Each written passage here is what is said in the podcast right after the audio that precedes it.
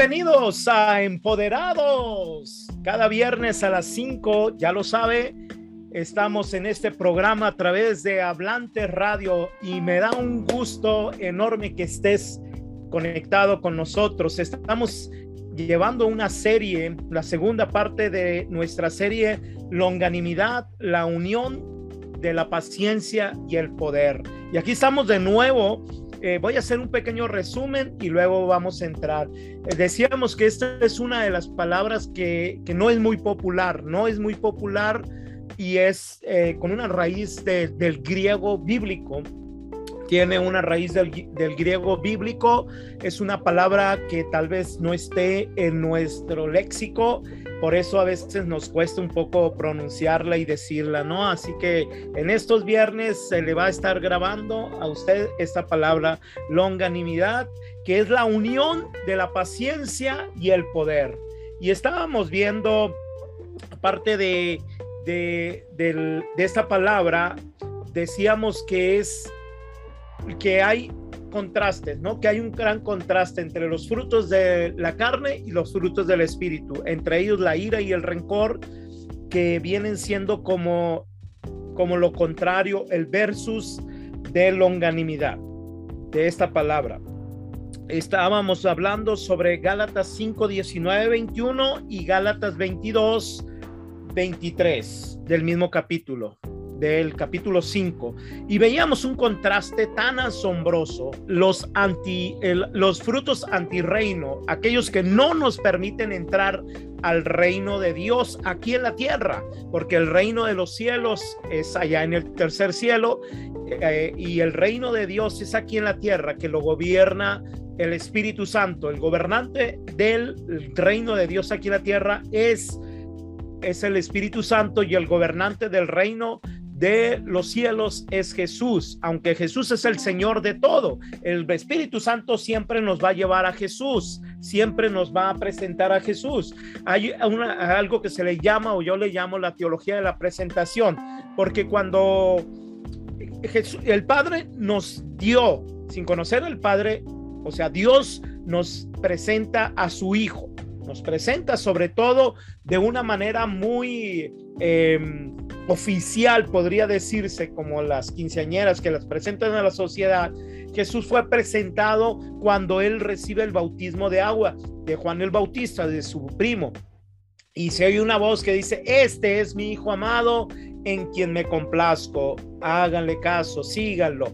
Está dando una presentación, la teología de la presentación ahí empieza.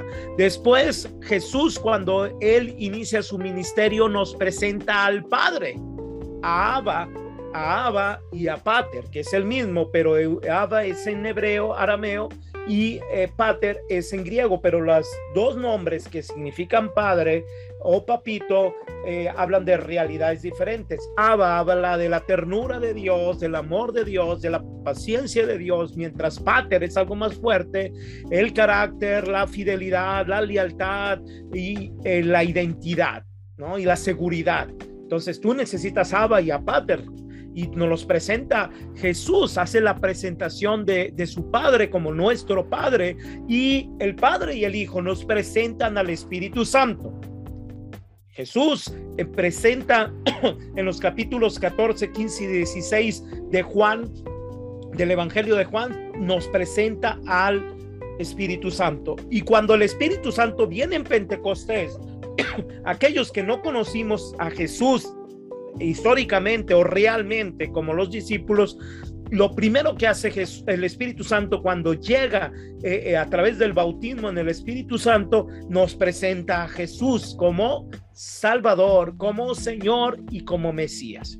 Él dará testimonio de mí, decía Jesús. Y Él da testimonio. Él no viene diciendo, hey, yo soy el Espíritu Santo, el gobernador del reino de Dios aquí en la tierra. No, nos presenta a Jesús como Kyrios, como Señor. Bueno, en esta teología de la presentación también se nos da frutos, los frutos que tenemos que tener nosotros del reino, que manifiesten el reino en nuestras vidas, que manifiesten el reino de Dios en nuestro ambiente y que manifiesten el reino de Dios donde quiera que estemos. Nosotros somos aquellos que, que tenemos que manifestar el reino de Dios en todas partes. El tema que el subtema, el tema, la serie se llama longanimidad, la unión entre la paciencia y el poder, ¿no? Pero el subtema es de hoy es dos importantes palabras griegas que nos van a ayudar en esta serie a entender mejor la longanimidad.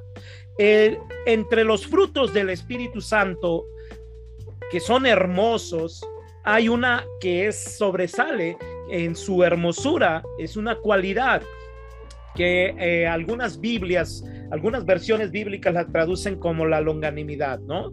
Pero otras la traducen, la traducen como paciencia, paciencia, la paciencia. Estas dos palabras castellanas, longanimidad y paciencia, están estrechamente relacionadas y asociadas entre sí con la palabra resistencia. Eh, no me gusta decir mucho y que sí es, se le llama virtud probada, ¿no? Pero la virtud probada es el saber sufrir. No me gusta mucho mencionar porque por ahí andan teologías del sufrimiento eh, de algunas denominaciones, no voy a decir cuál, pero es de las más grandes, eh, que hablan acerca del valor del sufrimiento.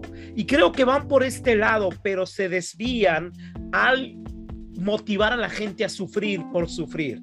Y siendo que Jesús sufrió, sufrió por nosotros. Jesús llevó cargando nuestro sufrimiento. Ahora, todo sufrimiento que venga como consecuencia de pecado no tiene valor, no tiene valor. Pero hay un sufrimiento que viene por, eh, por antonomasia, por decirlo así, un sufrimiento que viene implícito en el ser discípulo de Jesús, que, que es el cargar la cruz. ¿Se acuerdan? Cuando Jesús dice, eh, si quieren venir en pos de mí, carguen con su cruz. Y la gente cree que es la cruz de la salvación. No, por favor, esa ya la cargó Jesús y nadie más la va a cargar. La cruz de la que está hablando es la consecuencia de la renovación de la mente y de deshacerte de tu ego y de deshacerte de todo vestigio de hombre y mujer vieja que está dentro de ti que están quedando, se supone recibiste a Jesús como Salvador, como Señor, como Mesías, cambió tu naturaleza y eh, eh, el último en enterarse es tu alma y tu cuerpo tu cuerpo te pide hambre, tu alma eh, te empieza a dar estrategias de cómo eh, tienes que conseguir y quitarte el hambre, pero el espíritu está contrario a eso. Entonces, el último en enterarse es tu cuerpo y tu alma y estás en una lucha constante. Ese sufrimiento, de eso se trata. No se trata de que, ay, voy a sufrir para que yo sea salvo. No, no, entonces estás echando no por la borda, sino al, al retrete la salvación de Jesús, si tú piensas así. Por eso yo tengo mucho cuidado en decir, en hablar del sufrimiento, al menos de que tenga que hablar y exponer algunas cosas que pueden herir algunos sistemas religiosos, ¿no? Eh, algunos sistemas... Em, que tienen que este es mi sistema religioso y se sueltan diciendo, no, es que tú, bueno, no, pero mejor le llamo resistencia, la palabra longanimidad y la paciencia se suman las dos y dan como resultado la resistencia. El resistir, ¿se acuerdan? Pedro, eh, Santiago hablan de esto, no resistir al diablo y él huirá de ustedes. Resistir a la tentación. Cuando Corintios, Pablo habla en Corintios, dice, no se preocupen porque no van a ser tentados más allá de sus fuerzas. De hecho, a un ladito de la tentación está la puerta de la salida. El problema es que nosotros nos enfocamos hipnotizadamente en la tentación. Y ahí estamos. Y no volteamos los ojos a la izquierda, arriba, a la derecha, abajo. Y ahí está la puerta. Nosotros estamos hipnotizados como esos hipnotistas, ¿no? Uh, nos están hipnotizando. La tentación y no voltees a ver la salida. Y ahí dice exit, ¿no? Ya ven que en español, salida, siempre está un cuadrito en los edificios, salida. Se va la luz, pero ese cuadrito tiene pilas o, tiene pilas recargables para seguir diciendo salida, salida, salida por aquí, por aquí, pero nosotros no, nos pegamos de topes en la pared. No, es por acá, ahí, ahí, ahí está la salida. Por eso el Señor dice, nadie es tentado más allá de sus fuerzas. ¿No? ¿Por qué? Porque Él nos, nos, nos da una salida pero nosotros no queremos salir porque la carne pide, porque nos acordamos de las, de las, de las cebollitas de Egipto, nos acordamos de, de, de la comida que era una comida, no era una comida de reyes, sino de esclavos, pero era apetitosa cuando éramos esclavos, pero nos, nos olvidamos del tibón, del cirlón y del corte de carne fina que es la, carne que da el Señor. Pero no, nosotros queremos siempre caer en eso. Entonces, la palabra longanimidad es resistencia. Para los entendidos, virtud probada. Para los más entendidos, saber sufrir como discípulo. No llore, no se queje, no llore. Es parte de la cruz. Estoy hablando de la cruz después de la cruz de Cristo, ¿eh? No estoy hablando antes de la cruz.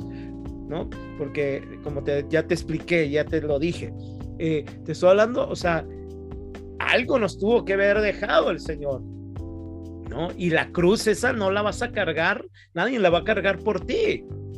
Son las consecuencias de ser un discípulo de Jesús. Recuerde, aquel que haya dejado padre, madre, hermanas, casa, eh, carro, no había, pero no, hoy sí hay computadoras, todo por mi causa, no quedará sin recompensa. Ay, sí, en el cielo, la teología antigua, ¿no?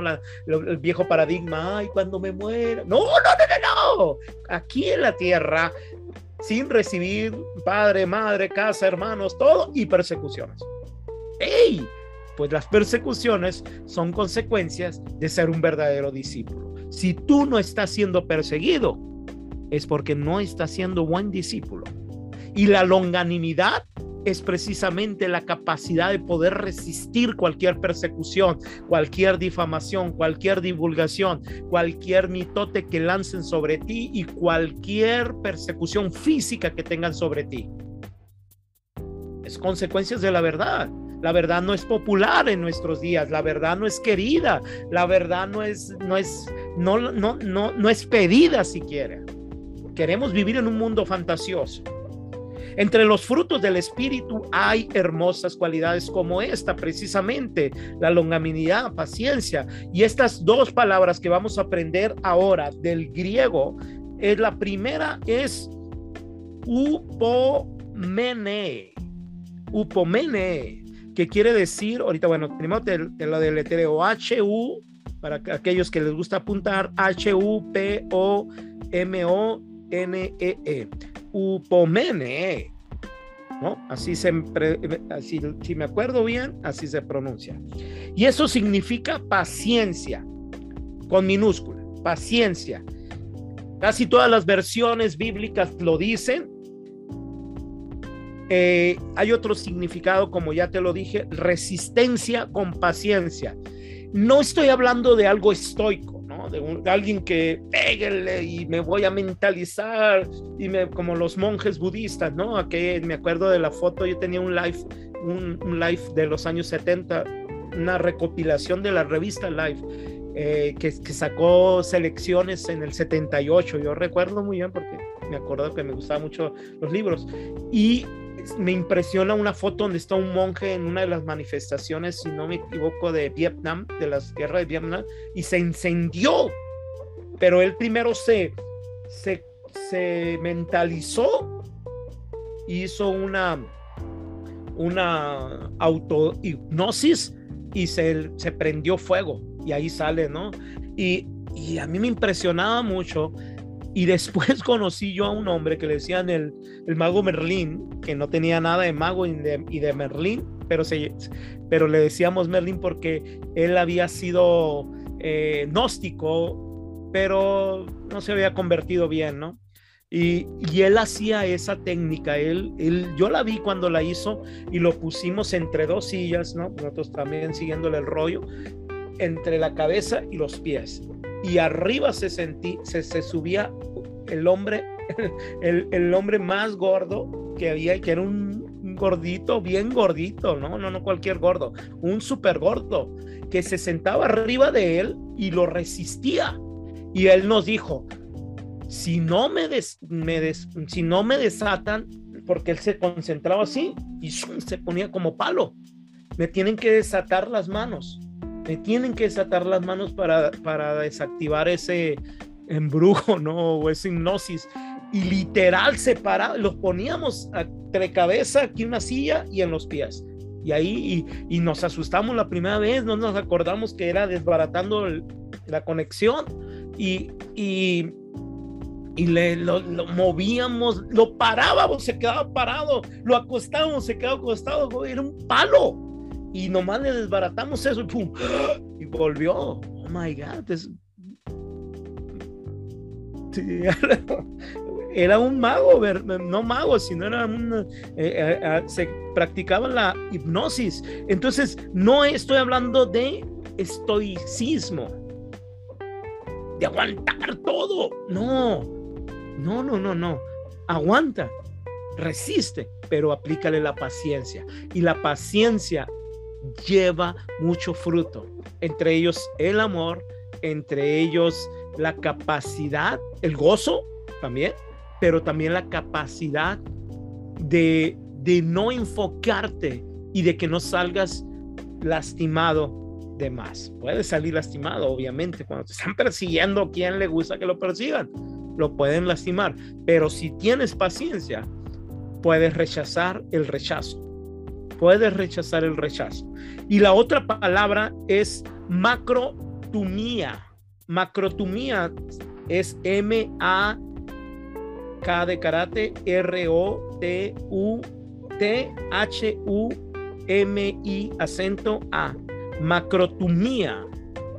Eso se traduce como paciencia en mayúscula estas dos palabras, tanto upomene como macrotumía, estas dos palabras están en el Nuevo Testamento y se repiten constantemente. Longanimidad, resistencia paciente o paciencia con toda la extensión de la palabra y en mayúsculas.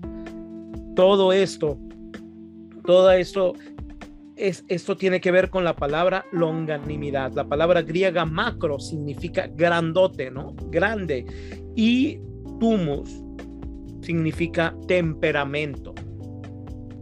¿Qué? Temperamento. Macro, tempera, macro tumos es un temperamento grande. Así literalmente significa eso. Temperamento largo también se puede traducir Usted ha oído que dice, este hombre es de mecha corta, ¿verdad? Este se enciende como el cohete, la experiencia del cohete que compramos, yo compré en, una, en mi infancia, en uno de esos navidades compré una bolsa de cohetes y venía uno de mecha corta y nadie lo quería prender. Y el valiente del barrio, ya lo prendo, dijo. Y lo prendió. Tenía mecha corta. Y hay gente que tiene literalmente mecha corta, pero macro tu macro, ¿cómo era la palabra? Macro tu mía significa de temperamento largo, que aguanta, que aguanta y no se enciende. En cambio, los de temperamento corto se encienden de inmediato. Tener mecha muy corta. La macrotumía, los seres humanos tendemos a ser temperamentales, porque tenemos los temperamentos. ¿no?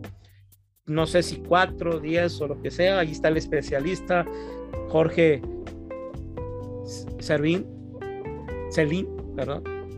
Me acordé de otro Jorge, se, le cambié de nombre, siempre lo ando bautizando, nombre del Padre. Eh, eh, eh, los, pero somos, tenemos la capacidad, tenemos temperamentos. Entonces, lo, lo, que importa no es de qué temperamento eres, sino eres macro o micro, macro o micro, largo, aguantador o micro, te enciendes de volada, se enciende, sale el, eh, tú no aguantas ni una rosada de tu lámpara y sale el genio. ¿no? Hay algunos que sí aguantan muchas rosadas ahí, tan fricciones, fricción, fricción. No, no, pues no sale el genio, no sale el genio, aguanta mucho. Pero hay unos que nomás una rosadita, una friccioncita y sale el genio, el mal genio. Somos propensos a ser impacientes y a perder los estribos o eres paciente con la longanimidad o revientas a la primera. En, este, en esta mm, serie vamos a hablar precisamente de esto. Esos dos fueron como introductorios. En Gálatas 5:22 nos habla acerca de los frutos y de los frutos de que te estoy te he dicho. En cambio, los frutos del espíritu son amor, alegría, paciencia, longanimidad en algunos, afabilidad, bondad, fidelidad, modestia, dominio de sí. Dominio de sí. No pudiéramos tener dominio de sí si no tuviéramos dominio. Y en Génesis, de las primeras cosas que Dios activó en el ser humano, en la naturaleza humana, fue dominio. Dominio, señorío.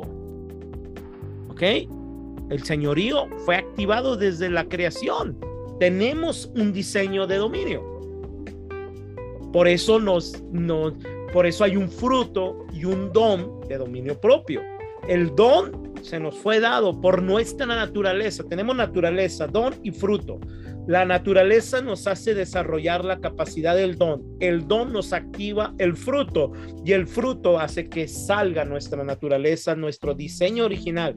Y es un círculo de gracia, no de desgracia, no vicioso. Es un hábito poderoso, ¿no? Pero mm, estamos más acostumbrados a lo contrario. Sin embargo, conviene tener en cuenta que el significado de estas dos palabras, tanto como macrotumía y upomene o upomoneo. Estas dos palabras nos van a ayudar a nosotros a sobrellevar cualquier circunstancia, cualquier bosque incendiario, cualquier ataque de incendio. Bueno, mis amigos, mis amigas que nos están viendo y seguramente eh, nos van a ver esto fue empoderados. Y recuerda que un día como hoy, el toque divino te alcanzará, te tocará y tendrás éxito en todas tus empresas.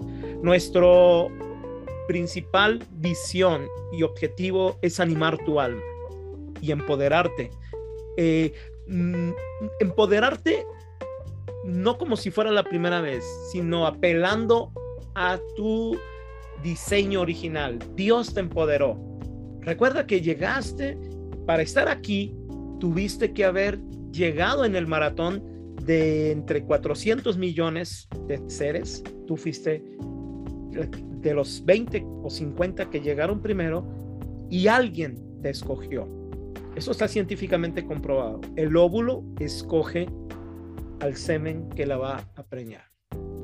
No solamente llegamos, sino fuimos escogidos. Así que si estás aquí en esta vida y me estás escuchando y me estás viendo, es porque eres de suma importancia. Estás ya empoderada en tu diseño, empoderado en tu diseño. Ahora falta ponerlo en práctica y establecerlo en tu vida. Gracias, gracias por estar aquí y nos vemos el próximo viernes a las 5, a las 5 de la tarde. No lo olvides, todos los viernes, hora de Sonora, hora de Arizona, 5 de la tarde. Nos vemos.